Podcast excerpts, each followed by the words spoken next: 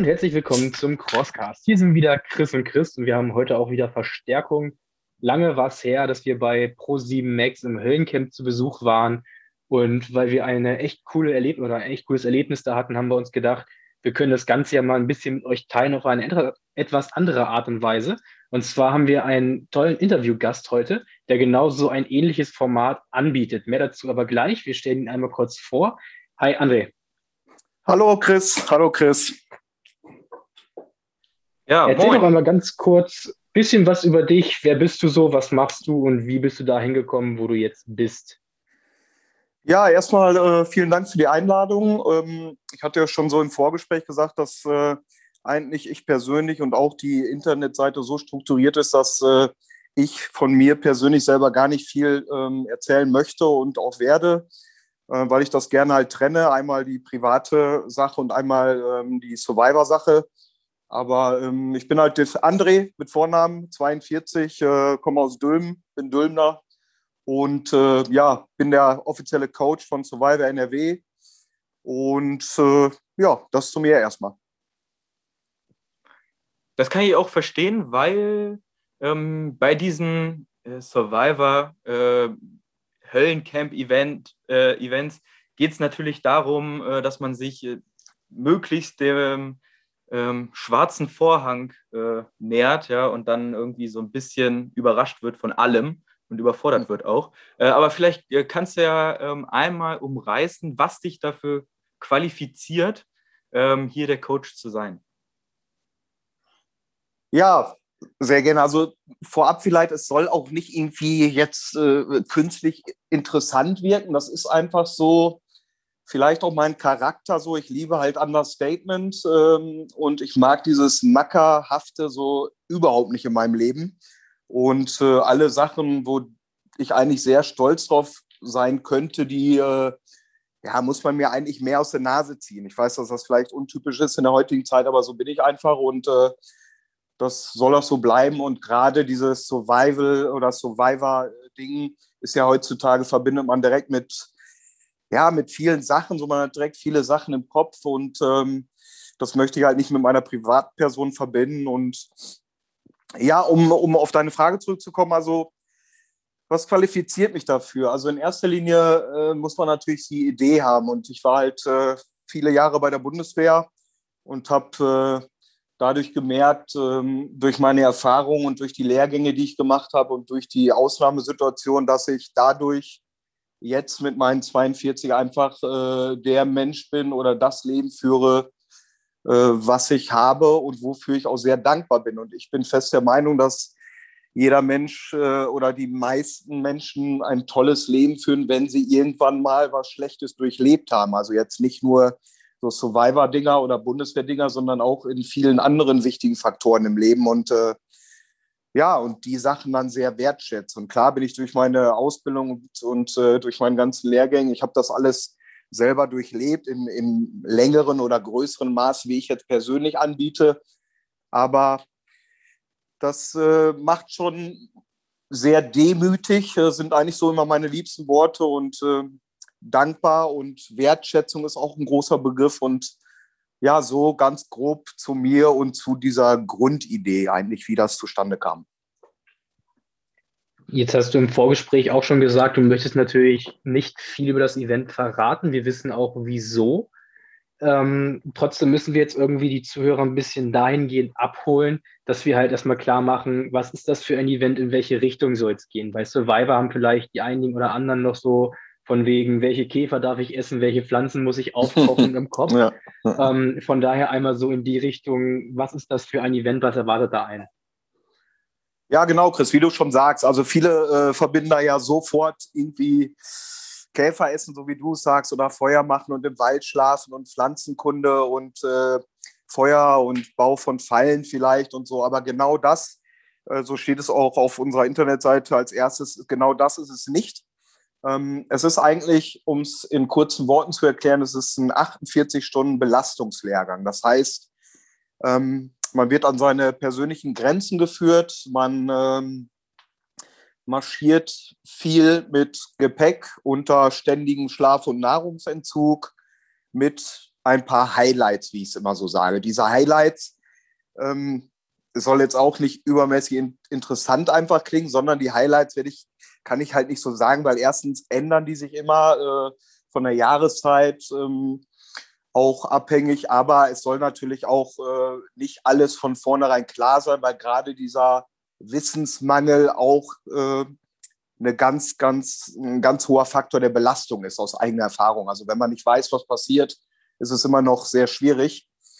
Und ja, das, das ist so die, die Grundidee.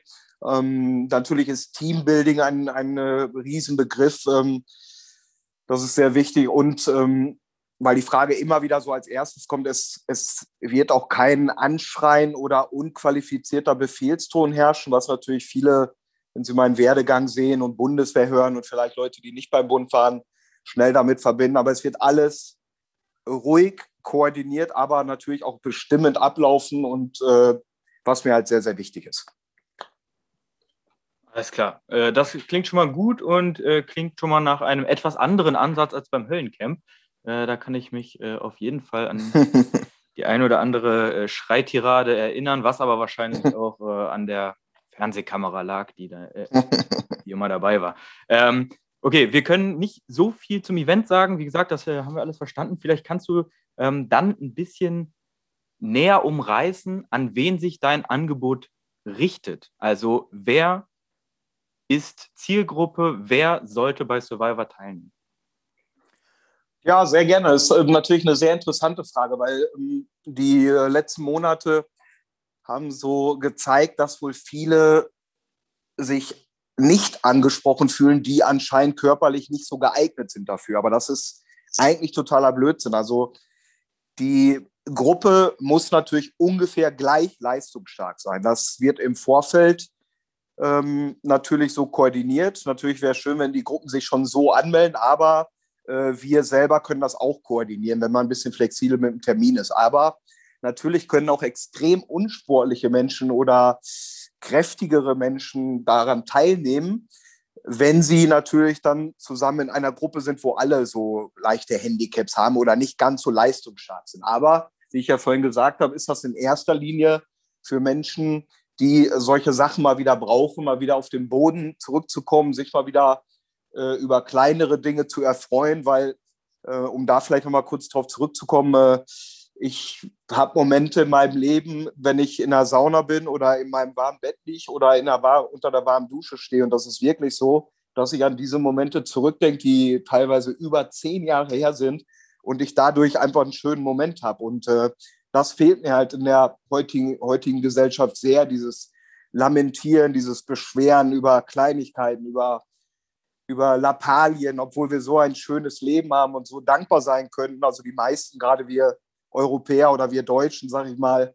Und äh, ja, das fehlt mir sehr und das ärgert mich auch extrem. Und ich bin ja, habe ja noch einen Hauptberuf als Feuerwehrmann und da haben wir einen sehr, sehr guten Beruf und auch da gibt es immer wieder Menschen oder auch in meinem privaten Umfeld, das kennt, glaube ich, jeder, die, die immer wieder lamentieren und sich beschweren. Und deswegen ist die Hauptzielgruppe, um da nochmal drauf zurückzukommen, natürlich die Menschen, die einfach eine Herausforderung suchen aber wir sind da sehr breit gefächert. Ähm, auch Firmen oder Sportvereine, die ein spezielles Event haben möchten, die, äh, wie, wie ich vorhin schon erwähnt habe, Teambuilding, das Team wieder zu stärken. Ähm, Sportvereine, Vereine überhaupt und wie ich ja gerade gesagt habe, Firmen oder Einzelpersonen. Natürlich habe ich gerade so in der ersten Werbephase habe ich viel mit äh, CrossFit-Boxen zusammengearbeitet, weil es hat sich rauskristallisiert, dass das einfach eine sehr geile Community ist und die sind ja auch alle so ein bisschen durch. Also jetzt mal mit einem zwinkernden Auge gesagt und ganz nett gemeint und äh, ist einfach ein geiler Haufen. Und äh, da sind viele, die sich interessieren und angemeldet haben, aber es ist äh, sehr, sehr breit gefächert, äh, die Zielgruppe.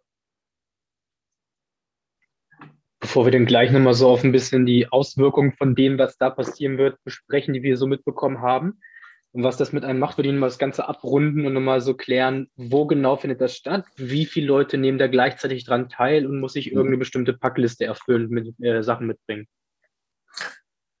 Ja, das findet äh, in Dülmen statt. Ähm, das ist in der alten Kaserne in Dülmen, in der Herberge Brockhüsen. Das ist äh, so eine Art Hotel, ganz, ganz schick und süß gemacht von der Sabine Brockhüsen.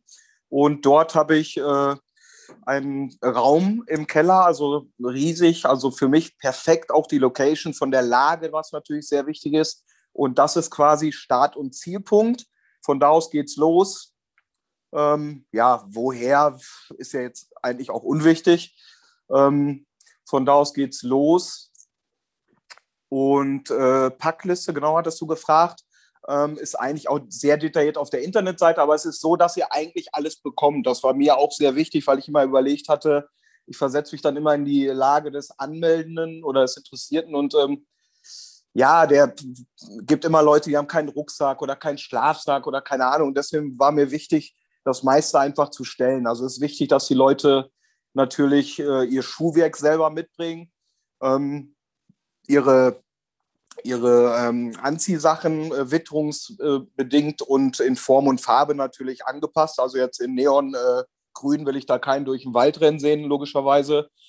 Ja, da gibt es noch so ein paar Kleinigkeiten, eine, eine Kopflampe ähm, oder Hygienemittel, Badehose, also so ein paar Kleinigkeiten ist alles aufgelistet, aber die ähm, groben Sachen, sag ich mal, bekommt ihr von mir. Das heißt, äh, ein Rucksack, Schlafsack, Zelt oder in dem Fall ein halbes Zelt. Also wer das nicht kennt, bei der Bundeswehr gibt es eine Zeltbahn. Das ist so ein halbes Zelt. Da tut man sich dann mit dem Kollegen zusammen. Dann hat man ein Zelt, die sogenannte Dacke-Garage bei der Bundeswehr geschimpft. Und ja, Isomatte gibt es dann und äh, wie gesagt, Verpflegung ähm, und äh, weiteres Wasser etc. gibt es dann alles von mir. Ne? Natürlich, Verpflegung ist natürlich äh, wenig für die normalen Menschen in 48 Stunden. Ich denke, das reicht äh, bei Weitem aus. Und äh, nach diesen 48 Stunden gibt es auch noch ein gemeinsames Essen und äh, es gibt eine Urkunde offiziell und ja, das Soweit dazu. Ich glaube, ich weiß nicht, ich glaube, eine Frage hattest du noch. Nee, was die Packliste und Co. angeht, sind wir damit größtenteils durch. Das haben wir okay. alles soweit erledigt. Ähm, nee, ja, Chris, mach ruhig weiter. Ja, ich äh, wollte, du hattest gerade die Schuhe angesprochen und ich kann mich daran erinnern, ähm, als es für uns ins Höllencamp ging, äh, war das so ein Thema und da gab es auch bei unseren, also bei den Teilnehmern unserer Gruppe sehr starke Differenzen. Also ähm, von Leuten, die, keine Ahnung, sowas in Richtung Springerstiefel tragen, also wirklich äh, Stiefel. Äh, dann hatten welche ähm, Wanderschuhe an und andere hatten äh, ja, die Schuhe, die wir aus dem Trailrunning kennen. Ähm, ja, also unterm Knöchel abschließend äh, und äh, mit etwas mehr Profil unten drunter. Ähm, natürlich ist das immer sehr individuell, aber vielleicht kannst du da sagen, wo man, wo man auf jeden Fall darauf achten sollte. Ja, schwieriges Thema. Beziehungsweise eigentlich dann auch wieder nicht, weil natürlich muss man eine persönliche Erfahrung gemacht haben und ähm, natürlich, wenn man 48 Stunden unterwegs ist, ähm, dann äh, ist klar, dass man jetzt äh, nicht nur Asphalt oder nicht nur Wald, nicht nur Wiesen läuft. Also davon kann man es noch niemals abhängig machen, äh, was für einen Schuh man nehmen sollte. Deswegen haben wir offiziell geschrieben, also ordentliche Wander- oder Laufschuhe oder halt beides. Also ich würde jedem empfehlen, der nicht ein, ja, so ein Halbprofi im Wandern ist und seinen Schuh kennt, dass er sich vielleicht zwei Paar äh, mitnimmt, ne? einen leichteren und einen festeren Wanderschuh, aber das ist ganz ehrlich, da muss man ein bisschen Erfahrung haben. Ich glaube nicht, dass auch einer mitmacht, der vorher noch nie mal äh, 20 oder 30 Kilometer mal irgendwie marschiert oder gewandert ist. Und äh, natürlich sind wir wenig auf asphaltierten Wegen unterwegs, äh, viel auf so äh, ja, Land- und Feldwegen. Das kann ich so sagen. Also ein befestigter Schuh. Ich persönlich laufe einen festen Wanderschuh, äh, keinen Sportschuh. Aber wenn einer mit einem Laufschuh besser klarkommt, dann kann er auch gerne einen Laufschuh äh, anziehen. Ne? Kann auch einer, wenn er Bock hat, Sandalen anziehen, wenn ihm das gefällt. Aber es äh, kann ich nicht verstehen, aber es gibt ja immer, äh, es gibt immer so Leute, also ich weiß noch, bei meinem Marathon hat mich einer überholt, der hätte Holzklotschen an. Also es gibt äh, jeder so, wie er mag. Ja? Also das ist jedem selbst überlassen. Ja, ich denke, äh, was man da auf jeden Fall mitgeben sollte, ist, äh, der größte Fehler, den man machen kann, ist am Tag vorher sich nochmal irgendwelche Schuhe besorgen.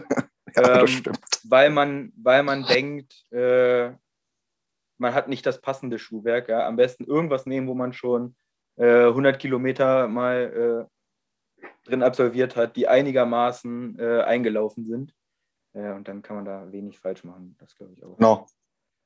Ähm, muss man schwimmen können? Ja, es wäre gut. Ich, ich habe jetzt gerade überlegt, was ich offiziell reingeschrieben habe, äh, ob Schwimmen, Schwimmen.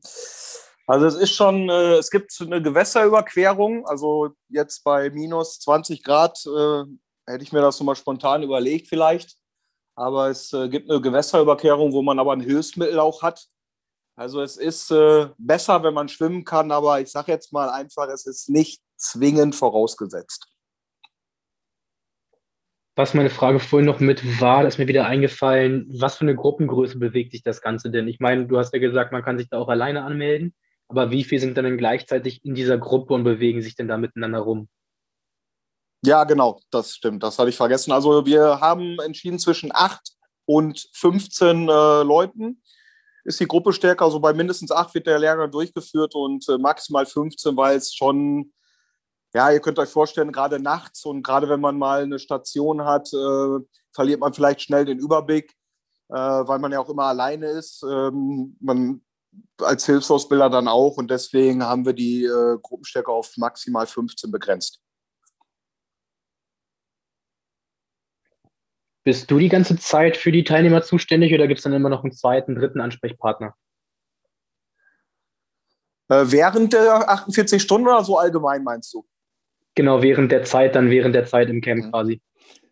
Ähm, ja, das ist natürlich, das muss ich mal ein bisschen ausdrücken, das ist ganz lustig. Also ich bin, äh, wenn ich so Sachen plane, ich mache ja auch privat so ein paar verrückte Sachen, dann äh, bin ich immer so, ja, ach, äh, das klappt schon alles und easy going und ja, also sehr optimistisch und äh, so kam das auch, dass äh, mein Vater, zu dem ich ein sehr, sehr gutes Verhältnis habe und der da auch ein bisschen mit drin steckt in der Planung, der sagte mir dann irgendwann so, ja, und wie stellst du dir das vor? Willst du dann 48 Stunden dabei bleiben und am nächsten Tag äh, um 5 Uhr zum Dienst und das dann drei, vier Mal im Monat? Und dann fiel mir halt ein, ja, das ist natürlich dann nicht so möglich. Also es ist jetzt so geplant oder so ähm, äh, ja, durchgeplant, dass ähm, ich Hilfsausbilder habe. Ich habe zwei bis drei Hilfsausbilder, aber ich brauche eigentlich immer nur einen pro Lehrgang. Das heißt, ich bin 24 Stunden, die ersten 24 Stunden bei der Gruppe, werde dann acht Stunden rausgelöst und übernehme dann die restliche Zeit wieder die Gruppe. Also ich bin zu drei Viertel der kompletten Zeit bei der Gruppe, marschiere das halt logischerweise auch komplett mit. Ich fahre da nicht mit dem Fahrrad nebenher oder so, ne? Und äh, bin da komplett bei der Gruppe. Ob sich das nach ein paar Wochen oder nach ein paar Monaten ein bisschen verschiebt, muss dann die, äh, ja, muss dann die eigene Erfahrung ein bisschen zeigen, aber so ist der Plan. Kann man äh, jetzt einfach drauf los sagen, hier, André, dann und dann äh, hätte ich gern einen Termin oder äh, gibt es da vorgefertigte Zeitfenster, wie, wo man sich einbuchen muss? Wie, wie läuft das? Ja, genau. Wir haben äh, auf unserer Internetseite sind die äh, Daten ähm, und ja, wir haben natürlich wegen Corona jetzt, äh, war natürlich sehr traurig. Ne? Wir wollten eigentlich letztes Jahr im Spätsommer anfangen und hatten alle Bock und äh, hatten die Werbung gestartet und war, waren viel unterwegs mit Werbung. Und gerade dann, Anfang November, war dann komplett Lockdown. Aber ja, gut, wir wollen jetzt nicht wieder mit dem Thema anfangen.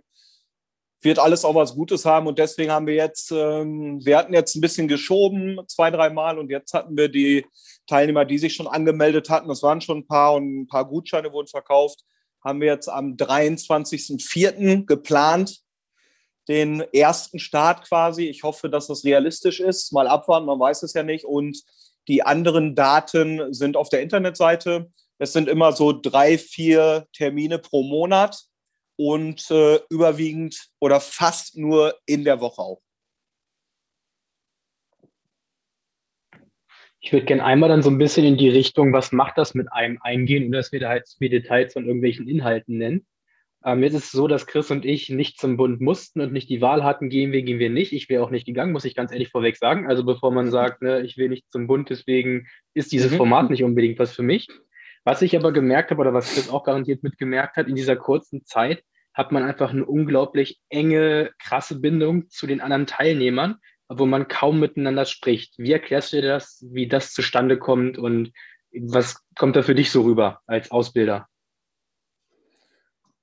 Ja, das ist, ist eine gute Frage. Es ist einerseits für mich sehr leicht zu erklären, aber natürlich ist es ist mir bewusst, dass es viele vielleicht gar nicht verstehen. Ne? Das ist ja so wie, ja, keine Ahnung, wenn einer nie Sport gemacht hat, dann wird er nie verstehen, wie geil es ist, nach einem richtig üblen Sporttag nach der Dusche auf der Couch zu sitzen. Das sind halt Sachen, die muss man erleben. Und das ist natürlich jetzt noch extremer. Also ich, wie ich ja gerade schon angedeutet habe, ich, ich habe in meinem Leben viele Extremsituationen durchlebt, auch bei der Bundeswehr, aber auch privat. Und, und jede Situation, je schlimmer die Situation war, umso schöner ist es im Nachhinein im Leben. Und ja, und so ist es einfach. Und gerade wenn man das im Team macht, wie du ja schon richtig gesagt hast, auch wenn man sich noch niemals, man spricht noch niemals, aber man wächst so zusammen. Also das kann man halt schwer erklären. Das ist im Job ja auch bei der Feuerwehr, wenn du, klar, wenn du, wenn du einen ganzen Tag nichts zu tun hast oder so, oder mal eine Woche oder da ist nicht viel los, dann ist das was anderes, als ob du dann einen wirklich schlimmen Einsatz zusammen erlebst und dann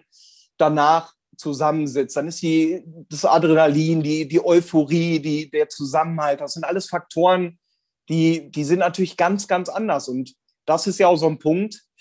Ähm, ja, das ist halt mir schon bewusst, dass, dass es schwierig ist, eine, Ziel, eine richtige Zielgruppe zu finden, weil wenn ich meine Mutter zitieren darf, die sagt, äh, ja, wer macht denn sowas freiwillig und wer bezahlt da noch Geld für? Ne? Ist, ja gar nicht, ist ja gar nicht so doof, weil das sind halt Menschen, die können das nicht nachvollziehen. Die können das nicht, die, die ahnen nicht, wie viel sowas einbringen kann, aber sogar wirklich fürs Leben. Das ist halt meine persönliche Meinung. Und das ist halt das Schöne, wenn man immer wieder auch auf Gleichgesinnte trifft. Dann, das sind so Gänsehautmomente, wenn man einfach spürt, da sind Leute, die sind interessiert, die, die, sind, die sind halt gleich. Und das ist auch so, um das vielleicht nochmal zu sagen, viele denken ja Selbstständigkeit, finanziell lukrativ, okay, super. Aber das ist wirklich das allerletzte, was mir wichtig war. Mir ist einfach wichtig, äh, jetzt komme ich ein bisschen vom Thema ab, ich führe den Satz mal zu Ende, beruflich hundertprozentig zufrieden und glücklich zu sein und unter Gleichgesinnten zu sein. Und deswegen habe ich das jetzt nochmal gemacht, weil ich in dieser, in dieser Bundeswehrzeit auf Lehrgängen war, wo man am Anfang 60 bis 80 Leute war und in der letzten Woche ist man noch zu zehnt oder zu zwölf. Und da versteht man sich ohne Worte. Man hat Respekt voreinander, was auch ein riesen Fremdwort ist heutzutage. Man hat Achtung voreinander und es sind einfach unfassbare Momente, die du, wenn du mit 80 in deinem Schaukelstuhl sitzt, denkst du da noch dran und denkst, alter Schwede, war das der Wahnsinn. Ja, ich glaube, da sprichst du äh, jedem auch Hindernisläufer äh, aus der Seele. Da äh, trifft man auch oft auf äh, Unverständnis, äh, warum man jetzt 24 Stunden lang durch den Matsch äh, kriecht oder, also so, so heißt es ja, durch den Matsch kriechen oder ähnliches. Ähm, ich denke, das Gefühl kennen auf, auf jeden Fall viele. was ist denn, wenn man seine persönliche Grenze erfährt binnen 48 Stunden, also vor Erreichen der 48 Stunden, ähm, und äh, diese Grenze nicht überschreiten kann oder will? Also erstmal wirst du ja die Grenze noch ein paar Mal überschreiten. Das ist ja auch so ein Faktor, den viele, viele Menschen gar nicht kennen. Also es ist wirklich so, aus eigener Erfahrung, die Grenze ken kennen die meisten gar nicht. Und das ist ja das Schöne. Und ich glaube, in so einer Gruppe ist dieser Punkt noch viel weiter hinten, also noch viel leichter zu überschreiten. Aber natürlich, wenn es mal passieren sollte, auch verletzungsbedingt, ähm, also Hilfe durch einen Rettungssanitäter ist immer gewährleistet, jederzeit. Und ansonsten ist das so organisiert, dass die Person ähm, eine Karte ziehen muss. Das ist auch so ein Bundeswehrding. Also das ist einfach so, ähm, ich gebe auf, ist schnell gesagt. Aber wenn man halt was machen muss noch, und da ist, ich hab, wir haben so eine Karte, wo drauf steht, ich gebe auf. Und wenn man die zieht, ist es noch was Bewusstes. Und das hat gezeigt, auch für mich auf einigen Lehrgängen oder auf einem Lehrgang, wo wir so eine Karte hatten bei der Bundeswehr, dass es doch noch was ausmacht. Aber wenn das passieren sollte, ähm, wird natürlich der Rücktransport organisiert und äh, schlüsselmäßig, das ist alles durchorganisiert und dann bricht man ab und fährt äh, leider ohne Urkunde und bestimmt am nächsten Tag mit schlechtem Gewissen nach Hause. Davon ist auf Was? jeden Fall auszugehen, ja. äh, und äh, das mit dem, mit dem, mit dem, diesem symbolischen Akt, das kennen wir auch aus dem äh, Höhlencamp. Da mussten wir ah, okay. ähm, unseren, unseren Namen, Namensbadge vorne von der, ähm, von der Weste reißen mhm. äh, und, mhm. das, und das dem äh, Ausbilder übergeben. Äh, und ja, das ist auf jeden Fall auf jeden Fall eine weitere Hürde, da gebe ich dir vollkommen recht. Ja, ja. Jetzt, Chris, wollte ich dir nicht reingrätschen? Auch alles gut. Ich wollte André nur einmal fragen, was er persönlich schlimmer findet, entweder wenig Essen oder wenig Schlaf. Wow, äh, ich persönlich. Äh, ja, ich komme eigentlich mit beiden sehr gut aus. Also das ist, äh, obwohl ich schon eine Fressmaschine bin, äh, werde ich auch so genannt. Also ich äh, brauche ziemlich viel Nahrung, aber ähm, ich komme eigentlich mit beiden gut aus. Also ohne Schlaf war irgendwie nie ein Problem für mich. Merke ich auch jetzt bei der Feuerwehr. Da bin ich anscheinend anders ein bisschen so als viele, aber ich glaube auch wegen der Bundeswehr geschuldet. Ähm, und ohne Essen, klar, auf Dauer äh, wird es eng, aber jetzt ganz ehrlich, also 48 Stunden, klar, denken viele anders, aber 48 Stunden ist, glaube ich, noch machbar. Und ich kann mich noch genau erinnern, am Anfang, als wir die ersten, den ersten Lehrgang bei der Bundeswehr hatten, wo es mal hieß, dass man in vier oder fünf Tagen wenig bekommt. Da hatten wir dann so eine Analyse vom Psychologen und was mit dem Körper passiert und dass man dann Hunger hat und nach, nach irgendwie anderthalb Tagen oder zwei Tagen gar, gar kein Hungergefühl mehr und dass der Körper dann gar nicht mehr richtig arbeitet. Ähm, das war schon sehr interessant, auch für mich persönlich. Aber wir reden ja jetzt, wie gesagt, nicht von 48 Stunden, sondern von ein paar Tagen mehr. Also dann war wirklich nach drei, vier Tagen hat man gemerkt, man dachte, man wird irgendwie arbeiten, man wird Aufgaben bewältigen, aber man hat alles sehr in Zeitlupe gemacht und das war schon eine sehr interessante Lebenserfahrung. Aber ich glaube, um es nochmal zu sagen, 48 Stunden ähm, unter Schlaf- und Nahrungsentzug und wir reden ja auch nicht von 100 Prozent Entzug, ist für jeden Menschen auf jeden Fall machbar, aber natürlich auch sehr ungewohnt. Aber ne? welcher Mensch hat heutzutage äh, ja, mal länger als, als vier, fünf Stunden nicht zu essen. Oder meine Arbeitskollegen, die heulen schon rum, wenn es um Punkt 9 Uhr kein Frühstück gibt, sondern um 10, äh, dann haben einige schon Bauchschmerzen. Also sind natürlich Sachen, die, die finde ich ganz lustig, aber so ist es halt heutzutage. Ne? Also, naja, aber wie gesagt, ich, ich komme mit beidem eigentlich ganz gut klar, wenn es sich im, im Rahmen hält. Ja, sehr cool. Äh, die Uhr sagt mir, wir sollten langsam mal äh, einen Punkt setzen. Ähm, Chris, hast du noch äh, was, was du äh, erfahren möchtest? Ich finde, wir sind der Sache schon dafür, dass äh, André eigentlich nicht so viel preisgeben möchte, schon sehr, sehr nahe gekommen.